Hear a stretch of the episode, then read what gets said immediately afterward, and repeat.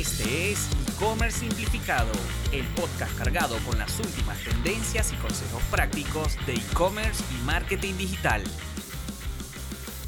Hola, en este nuevo episodio de E-Commerce Simplificado quiero hablarte de, y lo tenía pendiente del hace como tres o cuatro episodios,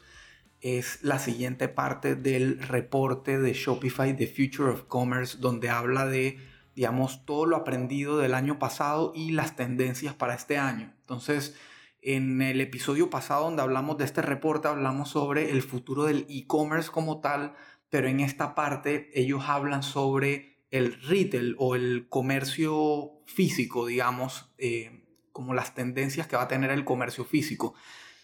Como sabes, o si no lo sabes, Shopify tiene em, una parte de su plataforma destinada a el comercio físico eh, llamada Shopify POS o Shopify POS o punto de venta, donde básicamente te brinda una solución eh, en la que usando un iPad tú puedes tener una, como quien dice, un punto de venta, una caja registradora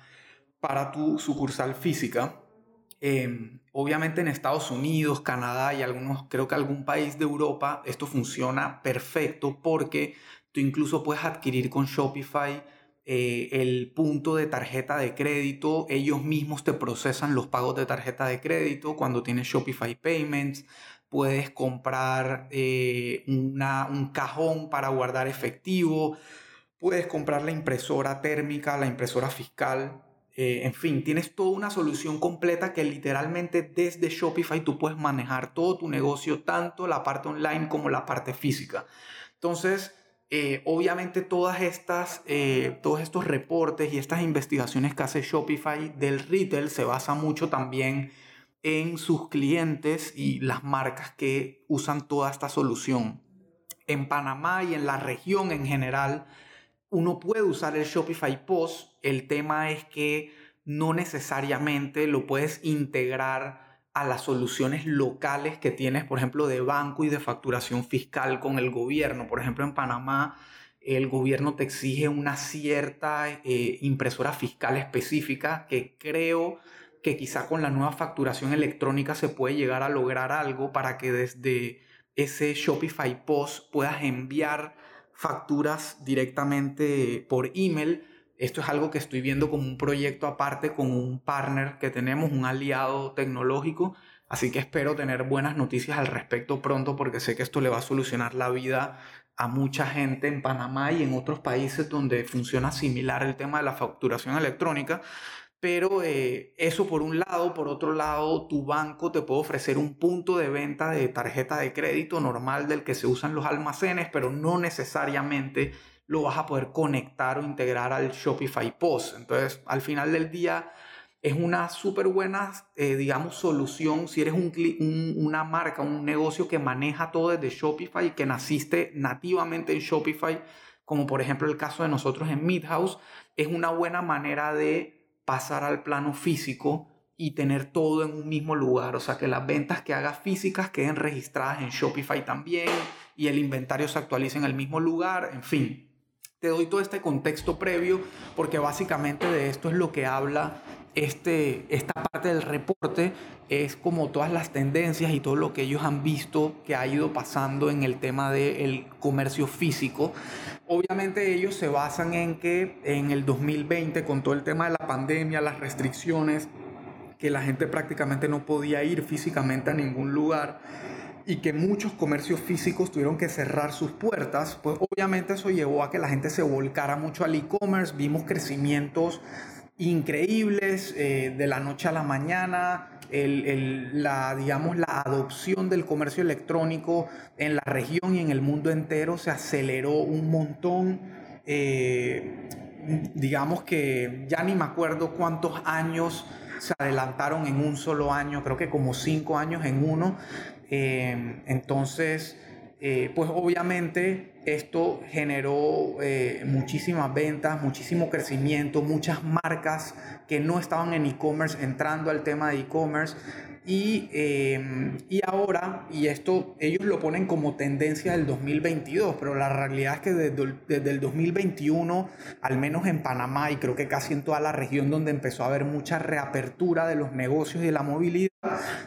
viendo y es que una de las cosas que ellos dicen es que obviamente em, la gran mayoría de eh, clientes están sumamente volcados a volver a tener experiencias físicas, volver a ir a las tiendas, volver a ir a los comercios, volver a salir, eh, eh, tener esas experiencias de agarrar el producto, de medírselo y claro, porque después de tanto encierro es, lo más lógico del mundo y como por eso digo que ellos lo están poniendo como como un análisis de tendencia del 2022, pero la realidad es que esto desde el año pasado ya se viene viendo. Nosotros en Midhouse, por ejemplo, obviamente vimos un bajón gigante en, las, en, las, en el crecimiento que tuvimos de ventas online de prácticamente el 60% y esto yo lo vi no solo en Midhouse sino en muchos de los clientes que manejo como agencia y fue un bajón totalmente lógico. Ahora, es un bajón respecto al crecimiento abismal que hubo en el año anterior. O sea que en la mayoría de los casos, incluso cuando tú ves las ventas del 2021, ya con el bajón, son mucho más altas que las del 2019 antes de la pandemia. O sea que sigue siendo sumamente positivo porque era de esperarse que después de una ola tan grande el mar iba a volver a recuperar la calma, se iba a volver a balancear, pero se balanceó para bien, o sea, sigue siendo mucho más alta la adopción de e-commerce, las ventas y todo. Entonces,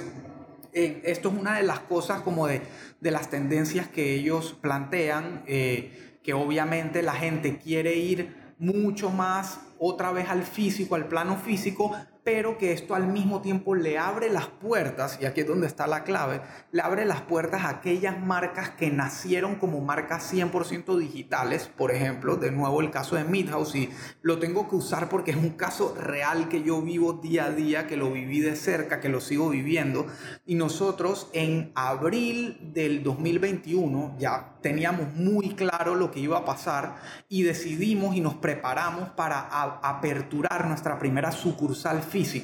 Entonces, en abril del 2021 nosotros abrimos el primer Midhouse físico eh, y les puedo decir, y acorde incluso a la tendencia que plantea Shopify en el reporte, les puedo decir que en muy poco tiempo esa sucursal física se convirtió en alrededor del 40% de la facturación del negocio. Entonces, eh, Digo, desde antes de la pandemia ya se sabía por estadísticas y estudios que eh, alrededor del 95% del comercio mundial seguía siendo eh, en físico, a pesar de que obviamente todo el tema tecnológico y digital estaba súper avanzado y la gente pasaba cada vez más tiempo en redes sociales, en plataformas digitales, el comercio seguía siendo en su gran mayoría físico. Eh, y la realidad es que ahora en efecto, mucha gente se volcó y se inclinó y ahora confían en comprar online, pero eh, el físico sigue siendo muy fuerte. Entonces Shopify lo que dice es, ok, si tú ya creaste una súper buena presencia, una súper buena marca, una súper buena base de clientes en digital, quizás sea una buena oportunidad para probar en el plano físico. Eh, crear esta, esta famosa experiencia omnicanal que se viene escuchando desde hace varios años, pero se veía como, digamos, como una de estas tendencias futuristas, como una de estas tendencias que solo las grandes marcas estaban en capacidad de probar que era la omnicanalidad básicamente es poder brindarle a tu cliente la misma experiencia de compra y de atención en cualquier canal del que dispongas. Entonces, por ejemplo, las marcas grandes tenían grandes inversiones en el plano físico, pero asimismo se abrieron campo en digital, en redes sociales, en plataformas e-commerce, etc. Y el reto estaba en dar la misma experiencia, la misma calidad, las mismas promociones, etc. en todos los canales. Entonces, eso hoy ya es prácticamente una obligación. Si tú estás en digital y estás en físico, tienes que dar la misma experiencia en todos los canales porque el usuario que ya experimentó con lo digital cada vez te va a demandar más la misma experiencia. Entonces, por ejemplo, si un cliente probó tu servicio online, tu servicio digital durante todo el año de pandemia porque no podía ir a tu local físico y ahora tiene la oportunidad de volver al local, pues ese cliente te va a demandar esa misma experiencia que vivió en digital ahora en el plano físico. Entonces es sumamente importante priorizar en todo el tema de omnicanalidad. Entonces, bueno, básicamente Shopify lo que dice, obviamente porque ellos van a tender siempre hacia todo el movimiento e-commerce, es que estas marcas que nacieron digitalmente, que son nativas digitales, ahora le van a presentar competencia a aquellas marcas que son nativamente físicas o nativamente retail. Eh, entonces ellos lo que dicen es que estas marcas tienen esa oportunidad de involucrarse en el, en el, en el plano físico ahora. Entonces ellos aquí dejan como tres eh, puntos claves a considerar. Eh, el primero es que en efecto los clientes están deseosos de volver a tener experiencias físicas en, en, en las tiendas, en los almacenes, volver a salir a los malls, etc. El segundo es que eh, ahora con la cantidad de negocios que lamentablemente tuvieron que cerrar sus puertas o que incluso quebraron a raíz de la pandemia, se generó una gran demanda en el mercado de bienes raíces, lo que abre una oportunidad a conseguir buenas ubicaciones, buenos locales a tarifas mucho más baratas que antes de la pandemia. Entonces como que ellos dicen como que es un buen momento para entrar al, al, plano físico si es algo que te interesa. Y en efecto, aquí en Panamá lo estamos viendo, e incluso diría que en este momento el mercado del bienes raíz se ha recuperado muchísimo, pero en efecto todavía puedes encontrar opciones de alquileres a precios mucho más bajos que los de antes. Y lo otro es que con el alza de los costos de adquisición en digital, o sea, como ya cada vez hay más marcas pautando, compitiendo en los medios digitales, compitiendo por la atención de los usuarios, los costos han aumentado. Entonces ellos lo que dicen es que de cierta manera si tú balanceas, digo, obviamente esto es para gente que está invirtiendo considerablemente,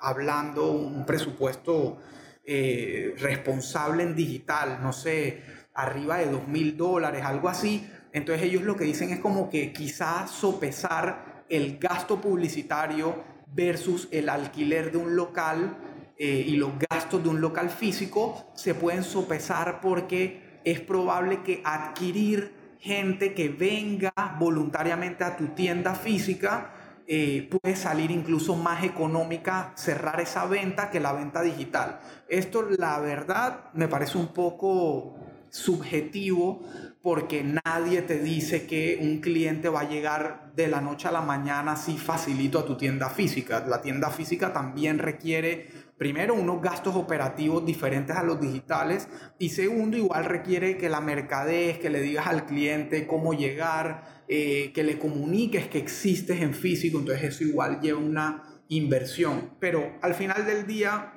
lo que sí tengo claro es que estar presente en la mayor cantidad de puntos o canales posibles para acercarte más a tu cliente y ponérsela cada vez más fácil, definitivamente es, es un, un, punto a considerar y un punto súper ganador en, esta nueva, en estos nuevos años que vienen con respecto al e-commerce y al comercio en general. Y por último, una de las cosas que realmente rescato bastante de este, de este reporte, porque Mm, suena medio lógico, pero en verdad yo no, le había, no me había puesto a pensar en, de forma como tan práctica en eso. Pero básicamente Shopify lo que dice, la recomendación que hace, de varias recomendaciones que tiene el reporte, igual les recomiendo leerlo, lastimosamente está solo en inglés, pero, pero vale la pena leerlo así sea con traductor de Google porque de verdad deja como varias cosas eh, interesantes es que si eres una marca nativamente digital, o sea, que solamente estás online, solamente tienes e-commerce y quieres probar o, estás considerando pasar al plano físico, abrir un canal físico, una, recomendación súper valiosa que hacen es que obviamente antes de meterte en gastos de alquiler, eh, de adecuación de locales, etcétera, pruebes en de, de pronto poniendo tu producto dentro de otra tienda, o sea, haciendo colaboraciones, por ejemplo, si vendes unos lentes que son una marca exclusiva o unos lentes que tú mismo haces, eh, de pronto llegar a colaboraciones con otras marcas, otras tiendas de lentes o de moda que estén dispuestos a exhibir tu producto ahí adentro a cambio de una comisión o de un revenue share, de compartir ganancia. Em, lo que le llaman pop-in stores, como que eres una tienda dentro de otra tienda. Lo otro es, eh, la otra idea que dan es participar obviamente de eventos o mercaditos. Por ejemplo, aquí en Panamá ese concepto de mercadito lleva varios años y cada vez es más fuerte. Eh, digamos que una vez al mes o una vez cada cierto tiempo organizan un mercadito en algún lugar, en un espacio vacío, en algún lugar al aire libre y eh, por una suscripción o por un pago te, te, habilitan tener un stand de tu marca donde puedes exhibir tus productos a toda la gente que vaya a estos mercaditos. Entonces, lo que dice Shopify es como que esto te puede servir para medir eh, qué tan interesado o qué tanto se puede mover tu producto en la venta física antes de meterte en un local y obviamente esto te sirve también incluso para hacer encuestas, incluso tu, tu, base de datos digital, tu base de datos de email marketing, por ejemplo, te puede servir para encuestar a esos clientes y preguntarles qué tan dispuestos estarían a ir a un local físico si lo llegaras a abrir. Entonces, esto es de verdad lo que más rescato. El reporte es bastante amplio, tiene, como les decía, buenos datos, buenas recomendaciones, pero basado como en nuestra región, esto es lo que más yo rescato de, este reporte y, eh, y, que realmente se puede como que implementar y analizar y poner en, práctica lo más pronto posible. Eh, bueno, por último aquí que lo tengo abierto obviamente el reporte, otra cosa es que tratar de dar la experiencia más personalizada posible en todos tus canales y con esto se refieren a que logre, digamos, sincronizar toda la data que gira alrededor de tu negocio para que puedas fácilmente identificar a tu cliente, tanto en físico como en digital, poder saber, por ejemplo, qué compró recientemente, qué productos les gusta, cuál es la categoría que más visitan, etcétera. Que toda esta información esté a la mano, no solamente de tu e-commerce en el plano digital, sino en el plano físico también, que tu vendedor pueda conocer más de este cliente cuando, cuando lo visita. Entonces, esto es lo que, lo que te quería compartir eh, por ahora de este, este reporte eh, y espero que, que, te genere interés, que te haya gustado, que te funcione. Eh, y nada, nos vemos en el próximo episodio. Ahí queda una parte más de este reporte que es el futuro de la logística y los envíos. Eh, así que voy a estar analizándolo en un próximo episodio eh, y te compartiré lo más destacado de, de esa parte del reporte. Así que bueno, gracias por escuchar y nos vemos pronto. Esperamos que hayas disfrutado del episodio de hoy y puedas ponerlo en práctica en tu negocio. Recuerda que si buscas ayuda con tu negocio o proyecto digital, puedes agendar una llamada de consultoría totalmente gratuita con Elías, ingresando en www.simplify.agency.